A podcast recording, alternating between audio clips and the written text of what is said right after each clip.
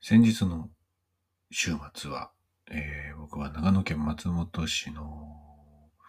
でね、開催されていましたクリスマスマーケットに2日間出店していました。えーブースをね、訪ねてくださった皆さん、そして、あのーね、あの、運営のね、人たちも、ボランティアの方々も含めて、えーすごい大変だったと思うんですよね、準備ね、あれね。準備も当日もね、本当にあの、ありがとうございました。あのコロナ禍に、ね、なる前なんかは、えー僕もあのこうイベント出店っていうのは、まあそんな多くないけども、年に数回は、えーしていたんですけどね、やっぱコロナでパタッと途絶えて、で、それからね、あの、声はかか、かけていただいてたんですけど、なかなかちょっとこう日程が合わなくて出られなかったイベントっていうのがたくさんあったんだけど、あの、今年は、え2回やられましたね。すごい寒くてね、ちょっと大変。2日目は風も強くて、なかなか大変でしたけども。あのーまあ、すごくね、いいいい話というか、嬉しい話がありまして、その、初日だったかな？あのま結構ね、僕全作品持ってったんですけど、えー2013年に、えー初めてスコットランドに行き始めた年ですね。初めてスコットランド行った年に書いた7編の詩をですね、その後ポスターにして、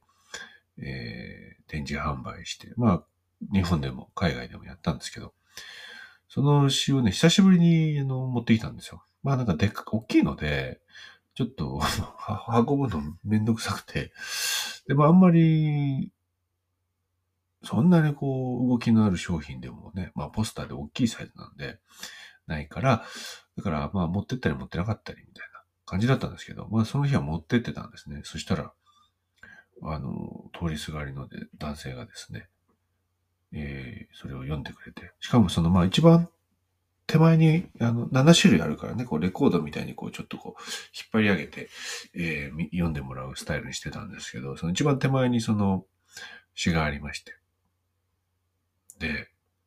なんとですね、その詩を読んでね、もうね、目を真っ赤に晴らして、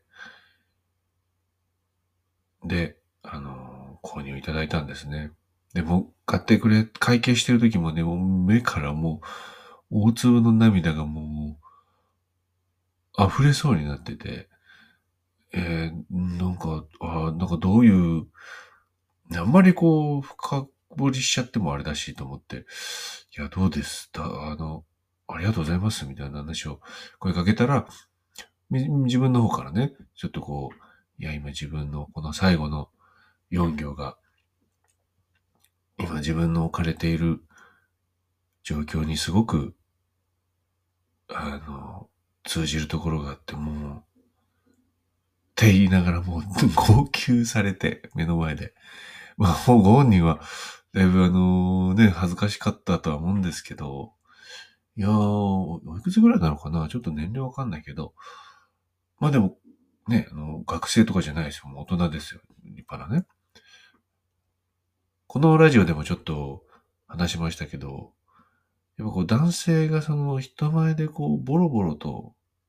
かっこいい涙じゃなくてもなんかボロボロと泣いちゃうっていうことがしづらいことが、それはその男性も女性も社会も全てがこうなんか、そう、無意識にそうしちゃっているというかね、男性自らもそうしている。なんかそれ結構ね、ネックになってんじゃないかな、みたいな話をしたと思うんですね。そんな話をしていたら、もうあの、そんなことは構わず、溢れんばかりの思いを、瞳から涙をこぼして表現して、する男性に出会いまして、いや、なんて素敵、ね、本人は恥ずかしかったかもしれないけど、いや、なんて素敵な人だろうかと思いましたね。まあ、あの、とてもね、大変なことでたくさんあると思うんですね。僕も、あの、若い時は大変でした。本当に。詩人なんて、誰も、もちろん、心で応援してくれてた友人や知人はいたけど、だだろうけれども、でも、具体的に何か手を差し伸べてくれるような人ってのはなかなかいなくて、まあ、それをしかもね、頼ってるのもダメだしと思って、えー、力入れてね、一人でやってくんだ、みたいな風に頑張ってた時があって、まあ、大変だっただろうなって思います。今思い返しても。でも、まあ、僕の場合は、あのー、まあ、当時は、えー、ガールフレンドだったけど、今のね、妻が、ずっとあのー、見捨てずにいてくれたし、まあ、両親も、まあ、なんか思うことはあったと思いますけど、いい加減にしろなんてね、いうことは一切言わずにか言えずにかわかりませんが、言わないでいてくれて。で、まあ友人も、まあ、すごいね、年の離れた、年の上の先輩みたいな人たちも、あの、まあ、温かく見守ってくれて、まあそれがあって、なんかもうギリギリのところで、もう無理だよって思いたい時に、ギリギリのところで何か救いの言葉だったり、出来事があって、首の皮一枚、もう一枚、いやもう一枚って繋いでいた時があったので、まあ今だってそうですけどね。だから、まあ、彼もね、ぜひ、あのー、まあ、もう頑張ってると思うんだけど、楽しみながらね、笑いながら、あのやっぱり楽しいところ、ハッピーなところに、楽しい話、ハッピーな話っていうのは、おのずと流れ込んできますから、えー、楽しく、ハッピーに、でも、えー、力を努めて、発揮してね、頑張って言っていただけたらなって思いますね。あの詩を、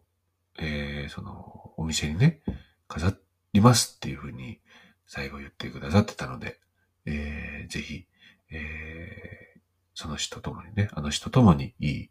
えー、日々を過ごしてくれたら嬉しいなと思います。それでは、今日も始まります。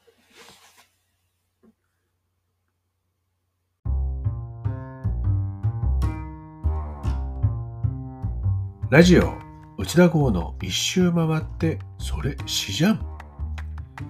死で生計を立てると就職氷河期の中単身開業。いつの間にか本当に死で飲み食いできちゃっている内田号が、死なんかさておき、SF や超アイドル、クラシックカー、呪文料理、ウイスキーガーデニング、恋愛ビジネスなどなどなどなど、時にクレイジー、時に大真面目に即興で影響なトークを繰り広げる30分の番組です。今日も、ぜひ、楽しんで聞いていってください。それでは始まります。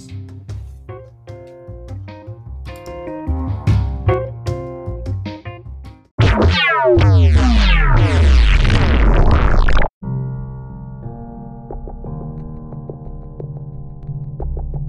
れでは、えー、早速お便りから始まり、始めたいと思いますね。えー、ラジオネーム、かってさんをはじめましてですね。えー、かってさんです。おさん、こんにちは。こんにちは。先週の夢の話でお便りしたくなったので送ります。はい、先週ね、ちょっと夢の話しましたね。おさんの一つ目の夢。ね、僕ね、この一つ目の夢何だったかっていうとですね、あの、すごい不謹慎なんだけど、知り合いが死んじゃったっていう夢だったんですね。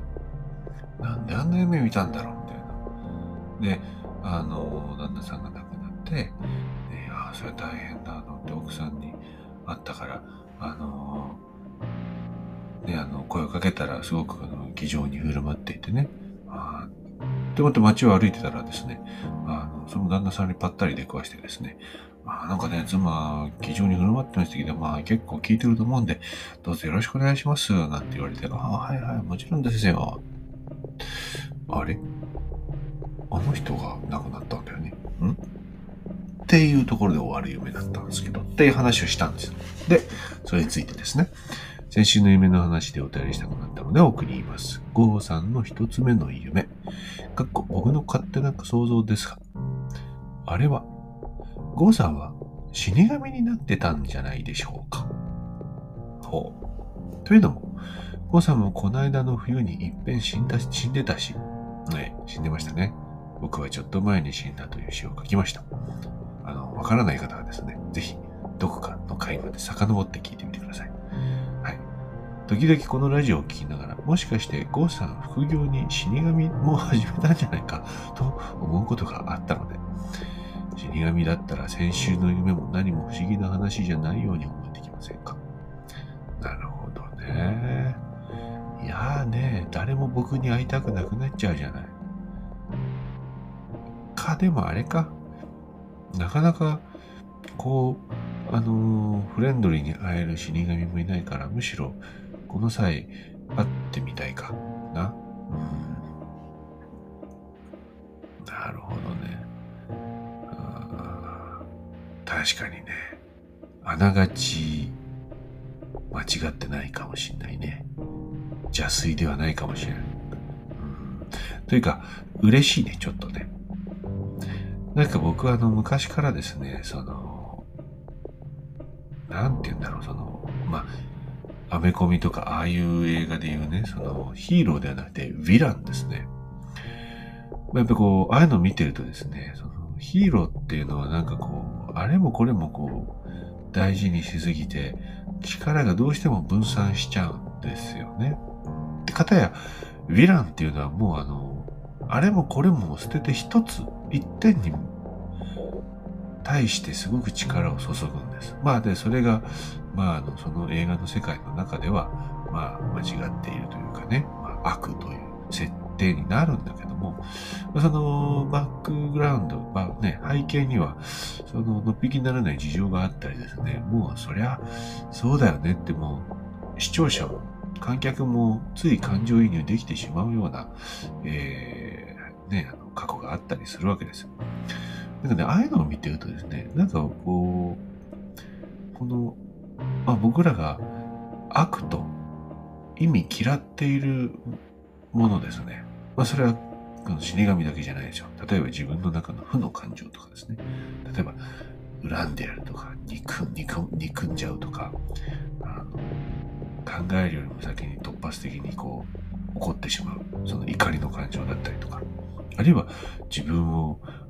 卑下してしまうようなね、惨めな感情だったりとか、まあそういうものって、あの、取り除いてしまいたいんだけども、なんかそういうものこそ、あの、引き寄せてやらない、やらない、やった方がいいんじゃないか。その、あの、もちろんその結果することっていうのはまあ良くないのかもしれないけど、でもあの一点にこう力を注ぐ。そして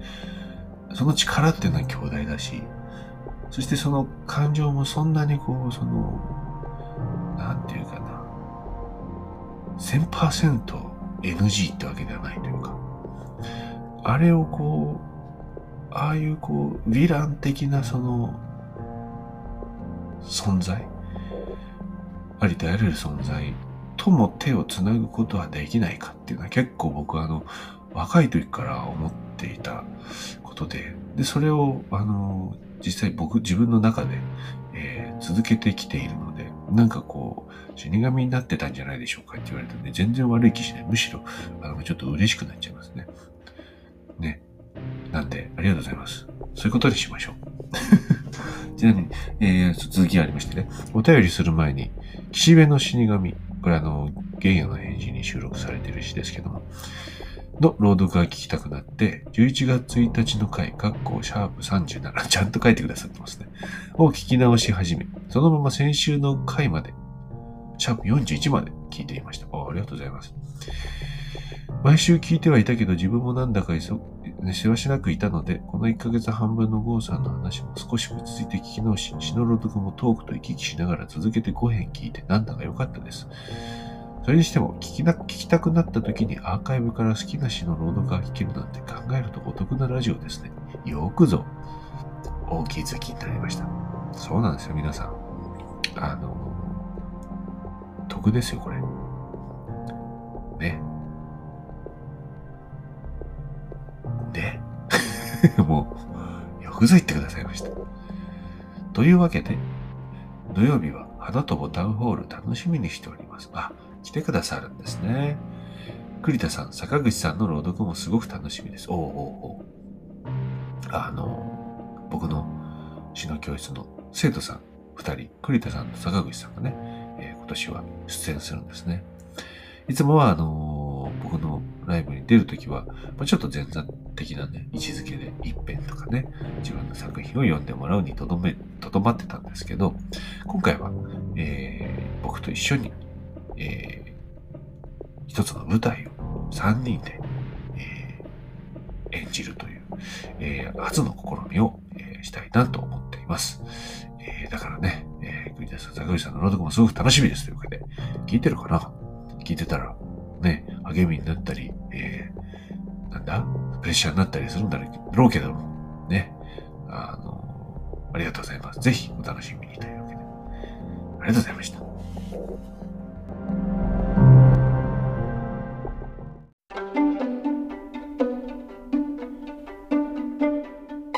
そうそう、あのー、最初にこういう話はすべきだったね。あのね、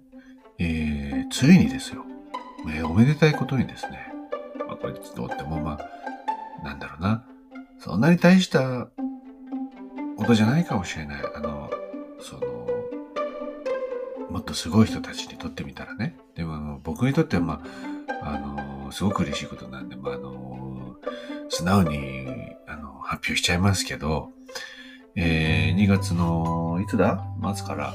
えー、毎週水曜日にね、えー、休まずにこう配信してきました、この、えー、ポッドキャストラジオ、内田号の一周回ってそれしじゃ、えー、ついにですね、この番組をフォローしてくださっている方がですね、なんと、100名を超えました。ありがとうございます。いや、嬉しいですよね。単純な人間ですいません。ねえ。いや、本当に、ありがとうございます。ねえ、嬉しいことですよ。あのー、常々この続けることっていうのは大事だよと。まあなんかもう、積極性おじさんみたいに言ってきましたけど、こういうことだよってね、ちょっと、ちょっとだけ、ちょっとだけ証明できたかなって気がしますね。本当に、まあこれね、ここに甘んじずね。まあそんな、そんなに、そんななにこう、スパルタにやるもんじゃない気がするんだけど、結構実はスパルタにやってまして、このラジオ。ね、だからまあ、これからもですね、なんとか、えー、続けていきたいなと思います。なので、えー、ね、今日はあの、さっきね、勝手さんが初めてのお便りを送ってくださいましたけど、これを聞いてる多くの皆さん、だから101名だったかな ?101 人。だこの、さっきね、あの、勝手さんと、まあ、いつも送ってくださってるくれる何人かを含め、聞いても、あと96、7、8人ぐらいいるわけですから、えー、その方たちぜひ、あの、気負わず、えー、お便り送っていただけたら嬉しいです。ぜひ、お願いします。はい。というわけで、えー、もう一つお便り読みたいと思います。ラジオネーム、これはいつもね、送ってくださってるヘンさんですね。どうですか？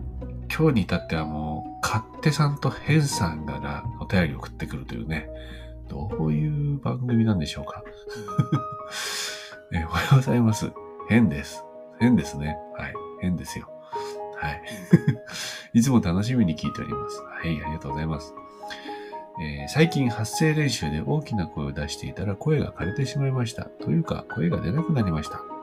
うん。大変だ。いろいろ喉にいいこと探してたら、大根を蜂蜜でつけ、大根を蜂蜜でつけて、その汁を飲むといいと言われたのでやってみました。あまり美味しくはないですが、だんだん喉の調子も良くなってきました。へえ。大根を蜂蜜でつけて、その汁を飲む。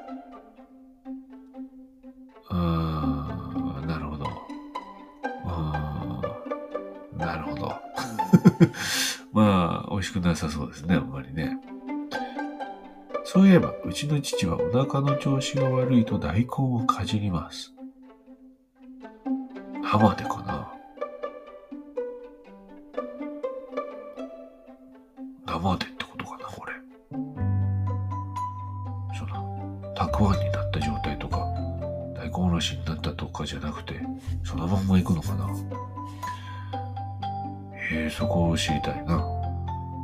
で大抵は良くなるみたいです。父の思い込みだと思っていましたが、この間胃もたれをした時に大根をかじったら嘘みたいに良くなりました。大根ってすごいですね。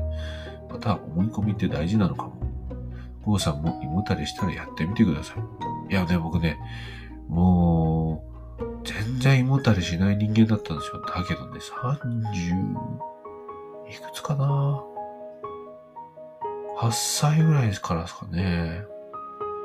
急にするようになって、ねえ、悲しいですね。今まではもう関係なく食べれたのにね、こういうことかって痛感しましたけど。大根をかじる。このね、大根のど、どの状態の大根をかじるのかが知りたい。これぜひ、えー、ちょっと、また教えてもらえたら嬉しいですけども。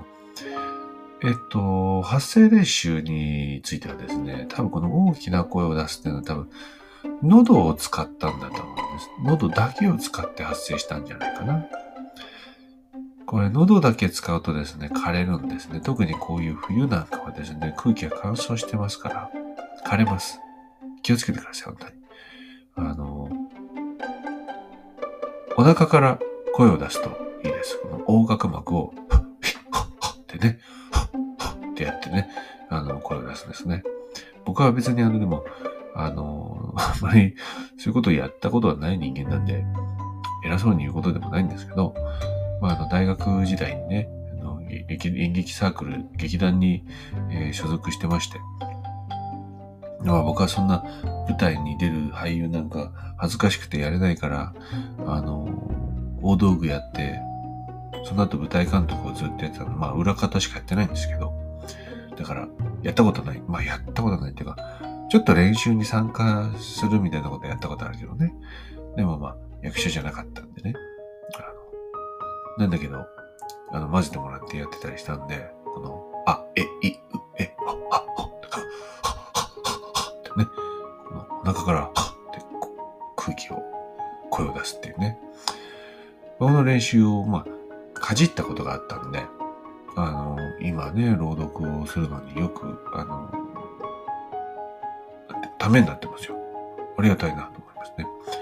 あの、本番前の、えー、滑舌を良くする口の運動とか、あの、まあ、って言ってもさ、あの、やっぱりこう、生ものだから、声の状態ってこう、その都度変わるんですね。どんなにあの大事にしててもやっぱり本番うまく出ない時とか。でもその時にどういう風に、え、やるか？例えば、本当はこの詩はこの大ボリュームでドーンと、ドーンとお腹に響くように読むのが理想なんだけど、この声ではそれができない。あるいは、それをこの、この、その詩を、ん？その詩をそのパフォーマンスでやっちゃうと、その後の詩が多分読めなくなっちゃうとか、まあ、そういう懸念がある時とかは、もう、その状態でじゃあどうやるかっていうのを瞬時に、ね、もうその場で声の異変に気づくわけですから、あの、事前に考えておくなんてことはできないので、その場で瞬時に、えー、クリエイトするですね。じゃあ、いつもはこれをドーンとのぶとい声でやってるけど、今日は細い、静かな、もうあえかな声で、ウィスパーなね、ウィスパーボイスとか、そういうので届けてみたらどうなるんだろう。その、えー、スタイルにやってみようってね、切り替えるんですね。とか。まあそういうこう、トライもして見たらいいんじゃないかなって思いますけども。あのー、なんかそういうのって、の前ね、ちょっとね、SNS に書いたけども、やっぱこう、寄っ人生何もね、予定してた通りには物事進まないから、もちろん計画を立てて、えー、準備を重ねて、いざ本番を迎えるっていうのはとてもすべき大事なことなんだけども、想定を超えた何かハプニングっていうのは常に僕らの前で、え、スタンバイしてるわけでして、それが来ても、あの、応じることができる、なんかその余裕とか余白とか度量みたいなものっていうのを同時にやっぱり育てることもまた必要かなと思うんですね。で、それってやっぱり、あの、すべてかっちりこう予定通り進める美学みたいな、そこにエクスタシーを感じてるだけだと、感じてそれをあのこなしてるだけだとやっぱ身につかない能力かなと思うんですね。ある意味、何も予定せずその場にポーンって自分を投げ出して、その時にどうリアクションするかっていう、そういうこうなんか、あの、練習もね、してみたらいいよねって思いますね。まあとにかく声はね、この時期、えー、喉を痛めやすいですから、僕も週末にライブが控えているので、えー、気をつけていきたいなと思いますけども、えー、ヘイさん、ありがとうございました。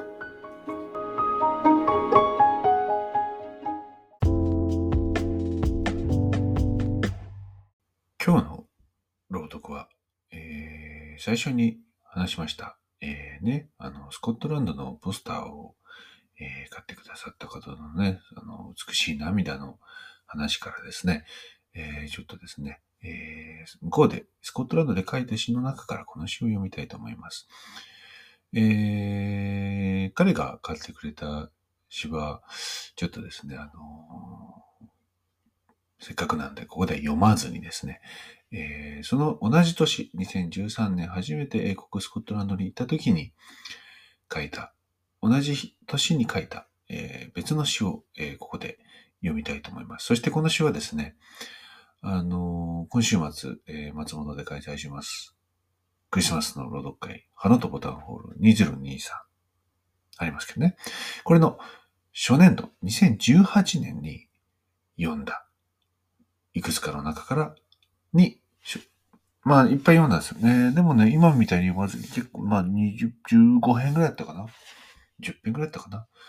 まあ、十数編か。その中で唯一スコットランドの詩としてこの詩を読んだんですね。なので、まあね、この詩を今日は読んで、えー、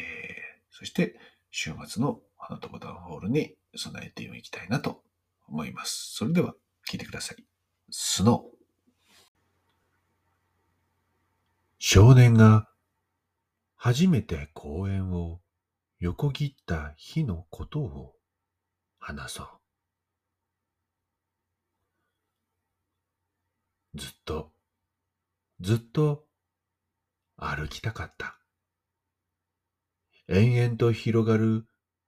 若草色の芝の上を。こここそが大地、踏みしめる価値がある。と、草の隙間で虫たちが囁いた。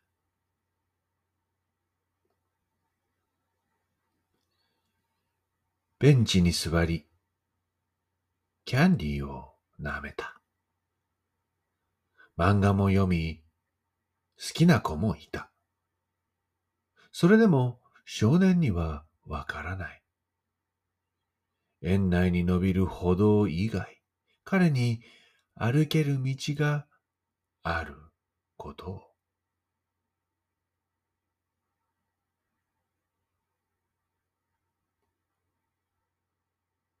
宝石のような雪が舞った。歩道は滑り、車道は塞がれた。大人たちの歩みは父として、初めて履いた長靴の中、少年の指は心踊っていた。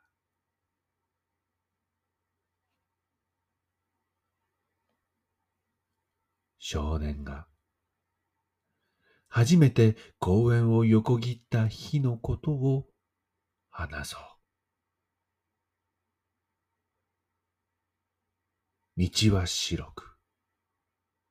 空は白く、家々は白く、木々は白かった。巨大なグレイハウンドが真っ白な世界を馬のように走った。少年は、ただ、追いかけた。追いつきたくて、追いかけた。真っ白な芝の上を、真っ白な世界を、真っ白になっ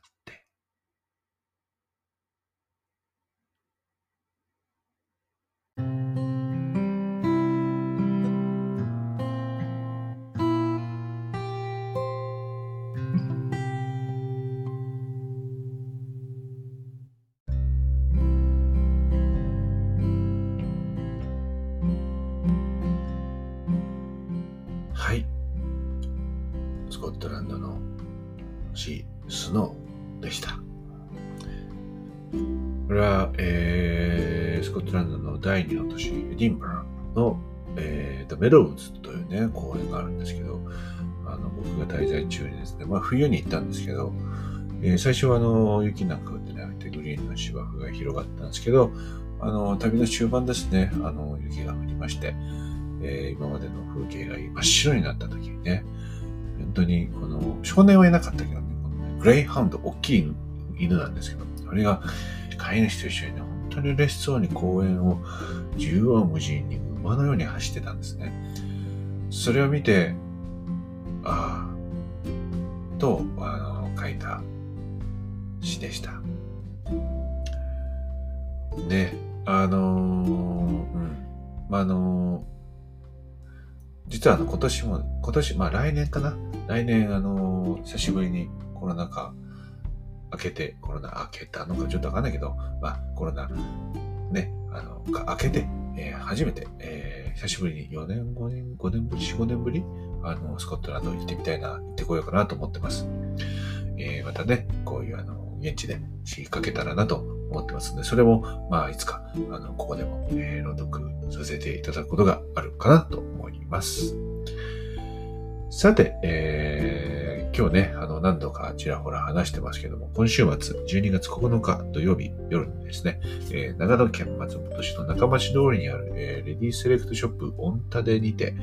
えー、2018年から毎年開催しています、クリスマスの朗読会、花とボタンホール2023を、えー、開催いたします。定員はですね、実はあの待ったんですね。満席におかげさまでなりましたが、えっと、数席、えー、余分に、えー、用意ができそうなので、えー、12月7日、明日ですね。明日いっぱい、えー、受け付けます。えー、明日までに、えー、お申し込みいただけたら、えー、それも数限度あるんですけども、えー、お席用意できますので、ぜひ、お申し込みいただけたら嬉しいです。朗読って聞くと、まあ想像がつかない人は想像つかなくて、あの、なかなか行こうと、ね、一歩を踏み出す動機、なかなか、なかなかこう、まあいいかってなり、なってしまうかもしれないし、あるいはこう、イメージがある人もですね、まあ、いいかってなる。がまあ悲しいかな、なりやすいですけど、あの、まあ、騙されたと思ってね、ぜひね、吉田豪の朗読ライブは来ていただけたらな。まあ、まあ、大きいこと言っちゃうと、多分後悔することはないと思います。えー、特に、えー、僕のライブの中で、この花友タウンホールというイベントはですね、もう、まあ、最大、大衆、大小じゃなくて最厚というのかな。このクリスマスのね、12月の長野の寒いこの中、最厚の、僕の中では一番最厚の、えー、ライブとなってます。これまで、まあ特に今年1年、えー、いろいろ経験してきたこと、執筆してきたし、それらを、あの、パフォーマンス伝え、ね、あの表現す、パフォーマンスで表現するとともに、これから、えー、こうやっていきたい。あるいは、こういうことやってみたい。こうやったらどうなるんだろうっていうね、チャレンジの部分、わせて、えー、演目に盛り込んでいくという。まあ、これまでの The Best と、これからにの The Best になり得るものを、えー、ここにギュッ、ギュッと凝縮してお届けする、えー、2時間半超えの超大作なライブになります。特に今年は、えー、何度もね、話させていただきましたけども、えー、死の教室のですね、死の教室から栗田さん、栗田治と坂口直樹が出演します。シークレットゲストはいませんけども、えー、僕がその分、いない、なんていうのかな、いない理由がわかるような、えー、内容をお届けしたいなと思っています。ぜひ、あと2日ですけど、お申し込み、締め切りまでお申し込みいただけたら幸いです。当日お会いできることをとても楽しみにしています。それでは、えー、ね、今日もまだ週の半ばですから、えー、今週も皆さん頑張ってお過ごしください。ではまた来週お会いしましょう。風邪気をつけて。